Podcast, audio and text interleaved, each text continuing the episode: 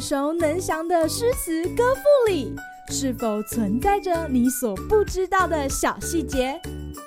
快跟着师傅麦恩居一起补充韵文当中的小惊喜！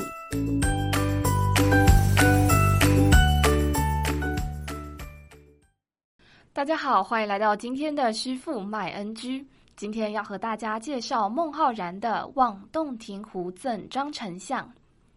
八月湖水平，涵虚混太清。气蒸云梦泽，波撼岳阳城。欲济无舟楫，端居耻圣明。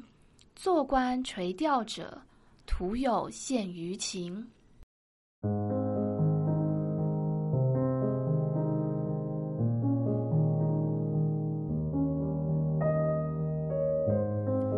之前师傅有和大家介绍，孟浩然曾经因为一句“不才明主弃”，惨遭帝王误解，从此和仕途绝缘，只能落寞地返回襄阳老家。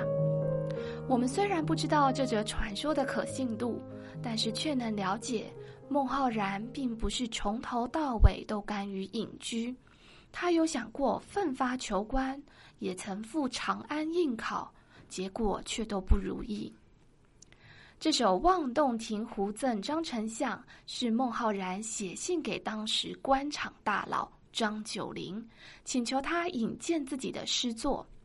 有趣的是，明明内心十分渴望获得重用，但孟浩然却不明说，反而先描写洞庭湖壮阔的景观，再慢慢带出自己的目的。也因为诗中叙述的洞庭湖太过经典，反而成为后人认识洞庭湖的必读之作。洞庭湖位于湖南省北部，是中国大陆五大淡水湖之一。不仅物产丰富，沿湖的山光水色更是让历代文人骚客流连忘返。前四句先写在八月洞庭湖水高涨时。盛大浩渺的水面，仿佛与天融为一体。白茫茫的云气笼罩着云梦大泽，汹涌的波涛声也震撼着洞庭湖东岸的岳阳城。后四句转入正题，孟浩然以舟楫和垂钓者比喻身居高位的张九龄，借由渡河水这一件事。含蓄的道出，希望张丞相能援引自己进入官场，让自己可以在这盛名的时代里施展抱负，不用再眼巴巴的羡慕其他获得官位的人。今日 NG 点，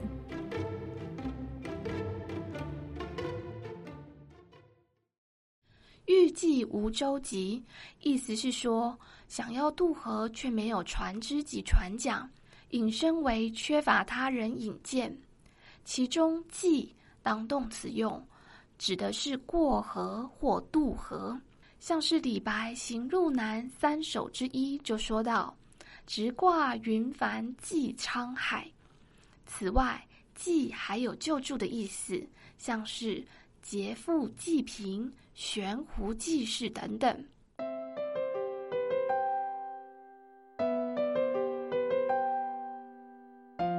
古代文人为了跻身仕途，往往会写干谒诗或干谒文来向上位者推荐自己。《望洞庭湖赠张丞相》就是著名的干谒诗，既巧妙地勾勒出洞庭湖的壮丽，也隐晦地将诗人的纠结、苦闷与渴望融入其中。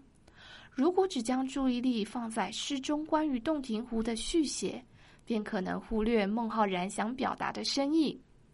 读完这首诗，只能说，古代求职者内心的弯弯绕绕，实在需要花费不少时间来理解呢。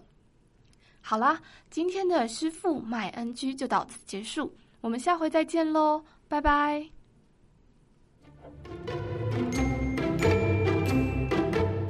感谢收听今天的师傅麦恩居。想要了解更多有关韵文的趣味知识，请记得按下订阅键，follow 我们，让你的诗词歌赋不 NG。